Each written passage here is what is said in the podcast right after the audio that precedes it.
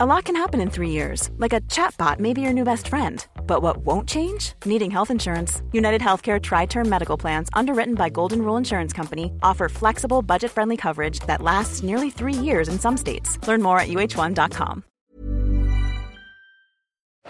Encore quelques mots. Oui, oui, ouais, ouais, c'est bon là, je crois. La scène la moins érotique de l'histoire du cinéma. Oui, oui, c'est bon. Oui, oui, c'est bon. Bonjour. C'est moi Orson Welles. J'aime pas trop les voleurs et les fils de pute. Salut, c'est Nos Ciné, votre rendez-vous hebdo avec le cinéma qui aujourd'hui démarre sa série d'été. Ouvre donc grand les portes de son vidéoclub personnel. On s'éloigne de l'actu le temps des vacances pour replonger dans le meilleur du cinéma qu'on aime. Et pour cette première, nous n'avions pas d'autre choix que d'honorer d'un géant récemment disparu, Christopher Lee. Une carrière monumentale, une vie étonnante et un acteur comme on en croise rarement auquel nous allons donc consacrer cette émission. Autour de la table pour en parler, un duo d'élite. Arnaud Bordas d'abord. Salut Arnaud. Bonjour Thomas. Et Rafik Djoumi, salut Rafik. Salut Thomas. Et le public autour de nous ici au. Quel est nos ciné spécial Christopher Lee, premier numéro de notre vidéo club de l'été, c'est parti. Monde de merde. Pourquoi il a dit ça? C'est ce que je veux savoir. 27 mai 1922, 7 juin 2015, la vie de Christopher Lee a été longue, 93 années bien remplies, une carrière d'acteur qui comporte plus de 225 passages devant la caméra, une filmographie dantesque qu'il sera très très compliqué de disséquer en entier en une vingtaine de minutes, on est bien d'accord. Donc s'il fallait retenir au moins un élément clé de son parcours, eh bien il tiendrait en un seul mot, un seul nom, Dracula, le vampire légendaire, transfiguré par Christopher Lee dans une série de 10 films quand même, dont la majorité sous l'égide de la légendaire maison Hammer. Welcome to my house. Count Dracula. I am Dracula. Enter freely. You are my honored guest.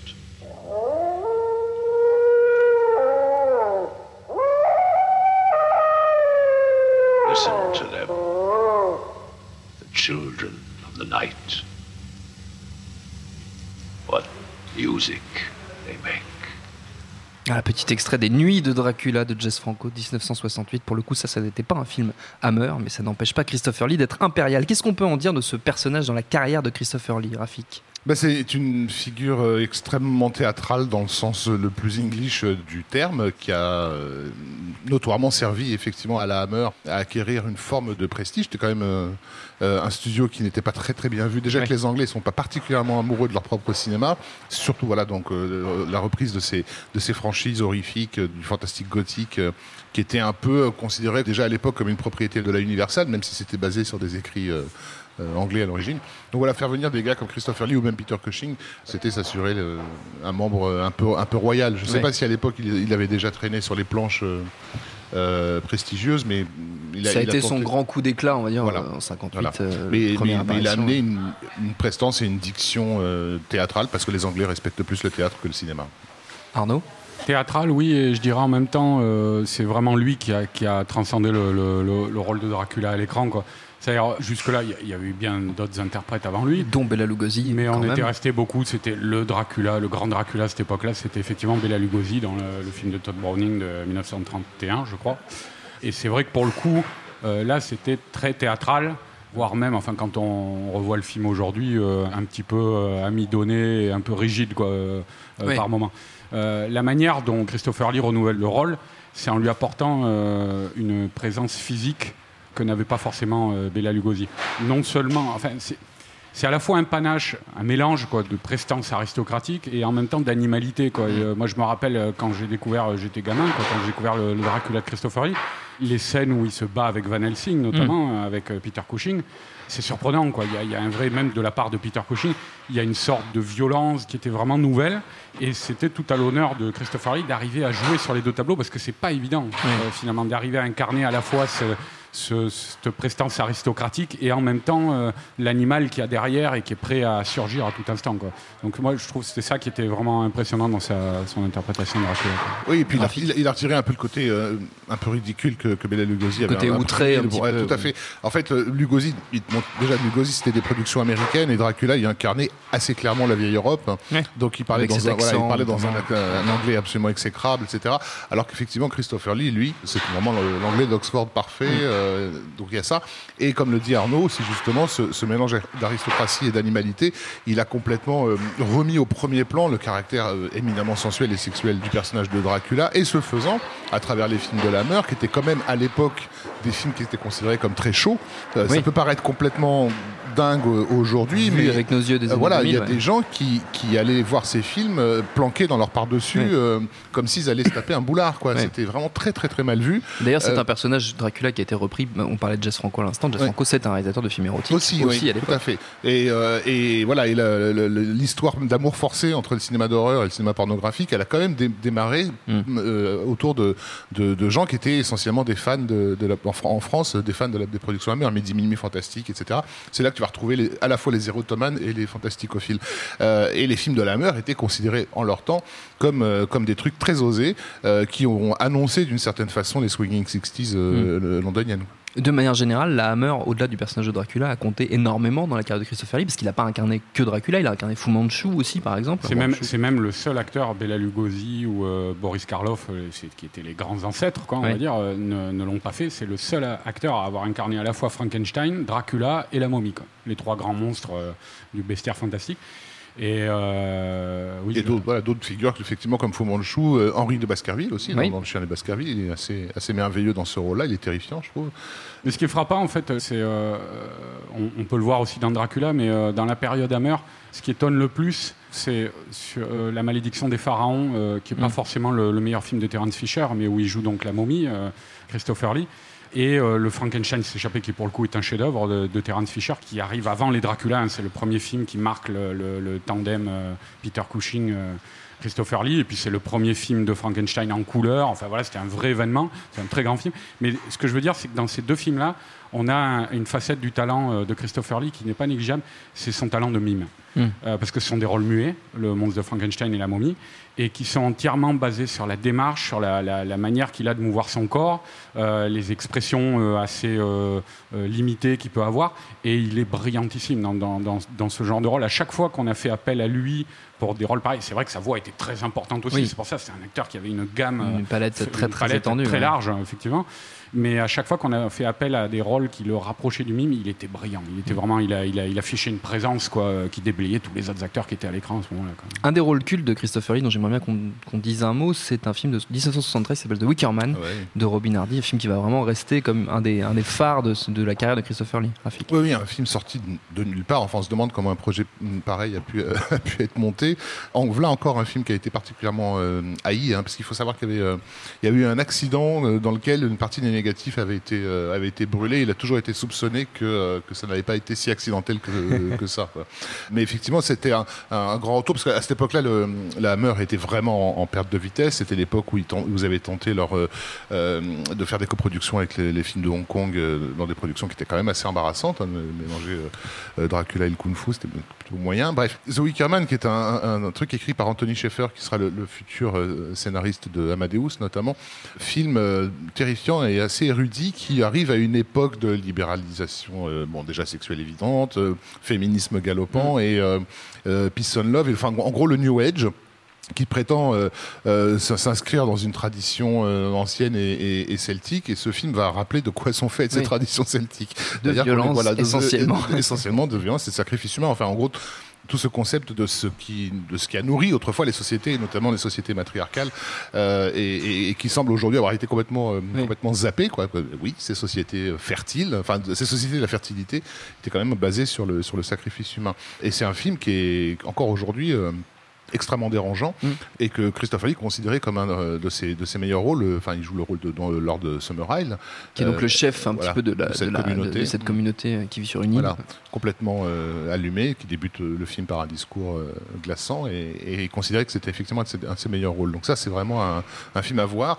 Euh, si vous avez du, du temps à perdre ou, ou des, ou des copains à, à amuser un peu, vous pouvez aussi enchaîner avec le remake euh, qui avait été Oui. fait euh, donc dans les années 2000 avec Nicolas Cage notamment, et qui est un, un, un Z, euh, un nanar euh, Oui. extraordinaire, De euh, assez, assez, assez hilarant. Avec Nicolas Cage qui fout des nions à un paquet de bonnes femmes. Il passe, il passe tout le film, voilà, pieds dans le ventre. péter la gueule à des nanas, et c'est Nicolas Cage, quoi. Donc c'est vraiment un Donc, de, show. de voilà. toute façon, ça, ça va très très loin avec Nicolas Cage. On continue sur la carrière de Christopher Lee.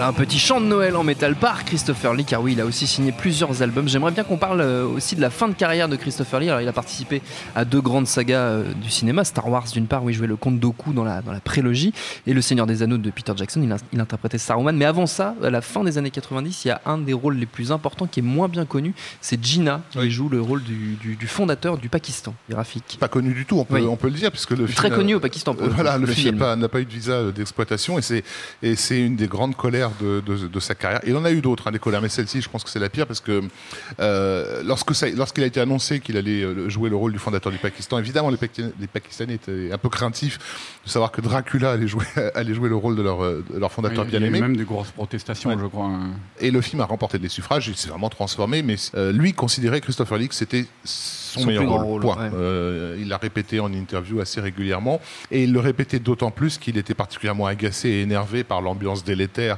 de son époque, qui était Mm. euh, celle d'une une espèce de choc des civilisations à la con, où lui avait une, une vision de, bah, de l'islam qui était euh, la vision qui est partagée par quelques euh, centaines de millions de personnes, et qui savait très bien que si le film ne, ne recevait pas de visa d'exploitation en Occident, c'est parce que les distributeurs avaient peur, Oui. tout simplement peur de, de sortir un film sur l'histoire d'un d'un- grand leader musulman, en fait.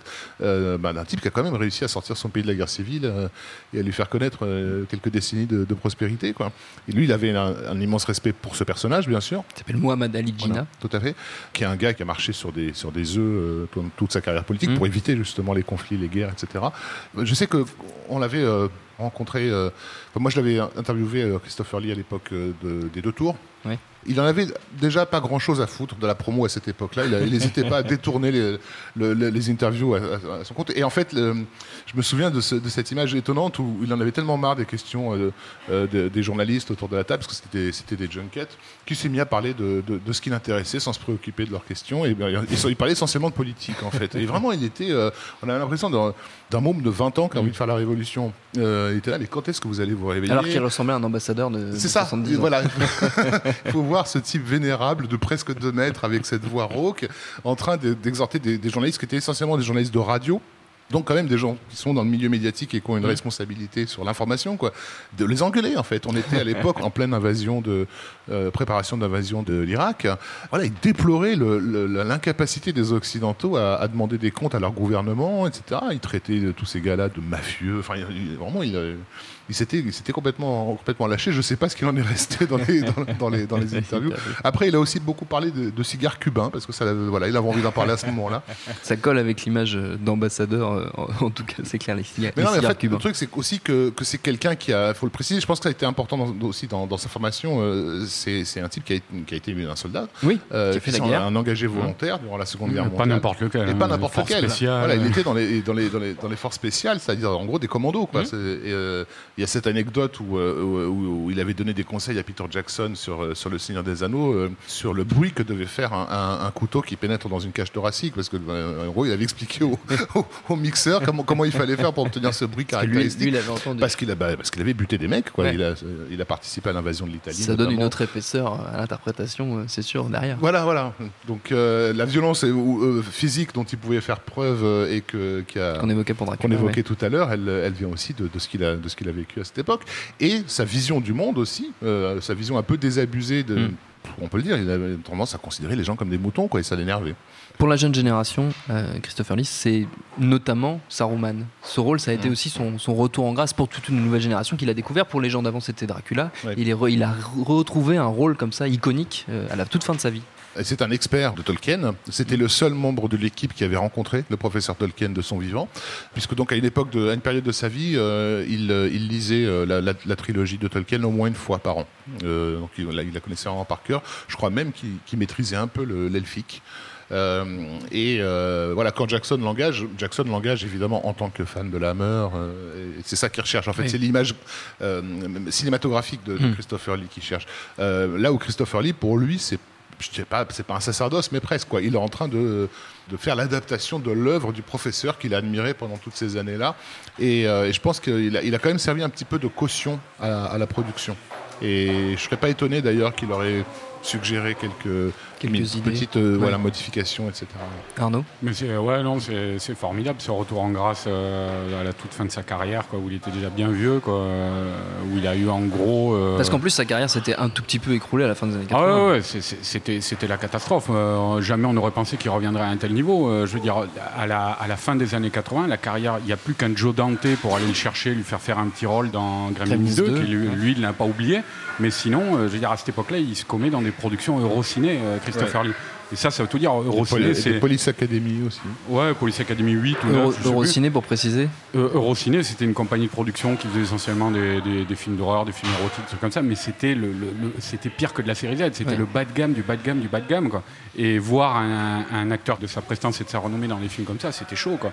Donc euh, c'est vrai qu'il il y a eu, euh, après, à la fin des années 90, c'est Tim Burton, hein, le premier, qui est allé le chercher euh, pour Sleepy Hollow, et puis qui lui a donné après des rôles régulièrement. Et puis effectivement, Star Wars et... euh, et le Seigneur des ce qui fait qu'en gros, il a eu, euh, puisqu'il a travaillé jusqu'à la fin de sa vie, une quinzaine d'années à la fin de sa vie, où euh, il, a- il, a- il s'est fait connaître du jeune public, il a connu un succès mondial assez énorme.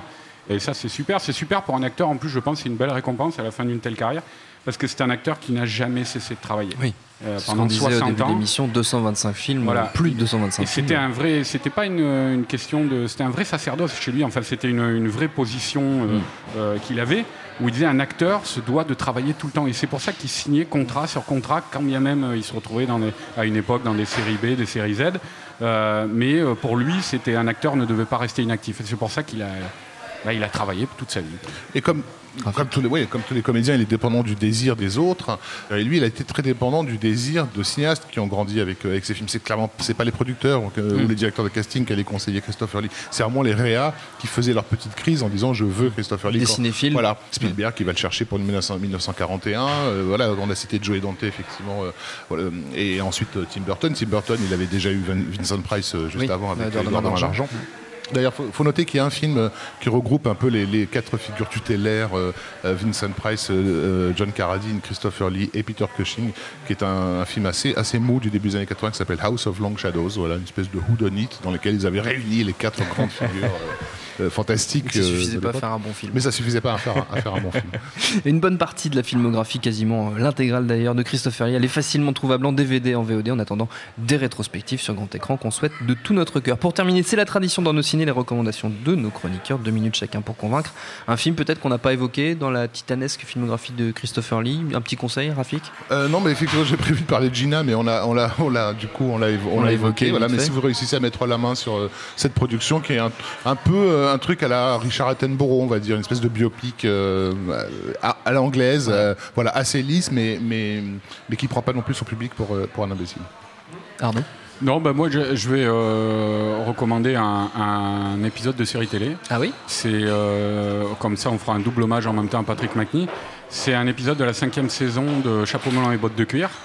Euh, qui s'appelle, euh, ça y est, j'ai un trou, Interférence, voilà, qui s'appelle Interférence. C'est euh, donc la cinquième saison, c'est la dernière saison de Diana Rigg en Emma Peel, euh, saison en couleur. Et donc il y a cet épisode euh, où Christopher Lee joue un double rôle, à la fois le rôle d'un scientifique qui fabrique euh, des, des sortes de- d'automates, de robots, et euh, le, le robot.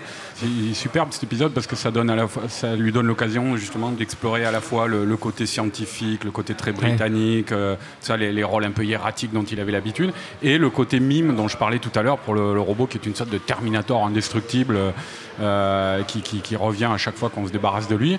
Euh, et euh, et c'est l'occasion aussi de, de voir ce dont je parlais tout à l'heure, euh, ces, ces formidables euh, talents de mime euh, quand il joue le rôle du robot. Quoi. Euh, voilà, chapeau blanc et bottes de cuir, l'épisode donc euh, Interférence de la cinquième saison. Et c'est noté. Merci. Et puis, oui, Oui. juste pour ajouter peut-être euh, la rencontre de Christopher Lee avec son homologue euh, français, euh, Bernard Ménez, euh, dans le film Dracula Père et Fils d'Edouard Molinaro, euh, sorti en, so- en 1976. D'accord, une belle référence, ça donne envie le- la, la rencontre Christopher Lee, Bernard Ménez. Notre temps est écoulé. Merci à tous les deux. Merci à Sébastien Salis à la technique, autant qu'au public pour l'accueil. Prochain Nos Ciné. On continue notre série d'été pleine de surprises. Vous verrez, le vidéo club est ouvert jusqu'à la fin août. D'ici là, vous nous retrouvez un peu partout sur le net, SoundCloud, Mixcloud, YouTube, Facebook, Twitter. On s'appelle Nos Ciné à chaque fois. N'hésitez pas à réécouter nos précédentes émissions sur Mad Max, sur Vice Versa, sur Terminator et laissez-nous des petits messages. Ça nous fait toujours plaisir. En attendant, on vous dit à la semaine prochaine. Salut, c'est Nico Pratt. Retrouvez No Fun chaque jeudi en podcast. No Fun, votre nouveau rendez-vous musical hebdomadaire qui analyse, décrypte et parfois trash la pop musique. Ça va aller Tu vas chanter maintenant Hi, I'm Daniel, founder of Pretty Litter. Cats and cat owners deserve better than any old-fashioned litter. That's why I teamed up with scientists and veterinarians to create Pretty Litter. Its innovative crystal formula has superior odor control and weighs up to 80% less than clay litter. Pretty Litter even monitors health by changing colors to help detect early signs of potential illness. It's the world's smartest kitty litter. Go to prettylitter.com and use code ACAST for 20% off your first order and a free cat toy. Terms and conditions apply. See site for details.